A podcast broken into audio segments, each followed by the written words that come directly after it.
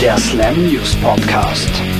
Mehr Neues täglich auf www.slam-sein.com. ACDC haben die Arbeiten zu ihrem neuen Longplayer abgeschlossen. Das verriet jetzt ACDC-Sänger Brian Johnson in einem Interview mit einem amerikanischen Radiosender. Die Platte sei absolutely excellent, so der Sänger. Jetzt wird das gute Ding noch in Vancouver von den berühmten Produzenten Brandon O'Brien und Mike Fraser gemischt.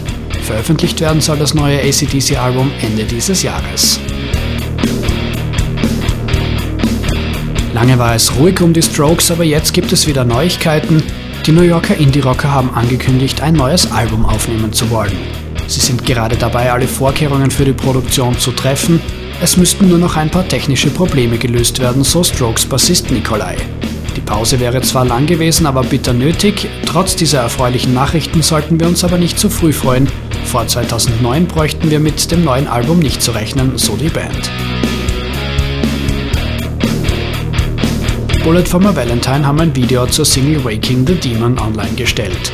Der Song handelt vom Gehänselt werden in der Schule, wie Sänger Matt Tuck schon Anfang des Jahres im Slam-Interview verraten hat. Auch das Video beschäftigt sich mit diesem Thema. Bullet for Valentine haben selbst sehr schlechte Erfahrungen in der Schule gemacht und wurden aufgrund ihrer langen Haare und der Vorliebe für Metal-Musik von ihren Schulkameraden als Freaks abgestempelt. Die armen Kerlchen.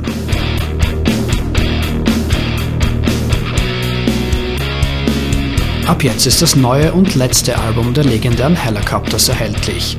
Wie ihr vielleicht schon wisst, hat uns die Band damit einen kleinen Streich gespielt. Sämtliche Songs auf dem Abschiedsalbum Head Off sind Coverversionen von unbekannteren Bands.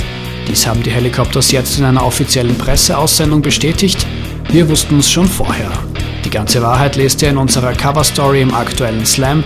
Viel Spaß beim Schmökern und bis zum nächsten Mal.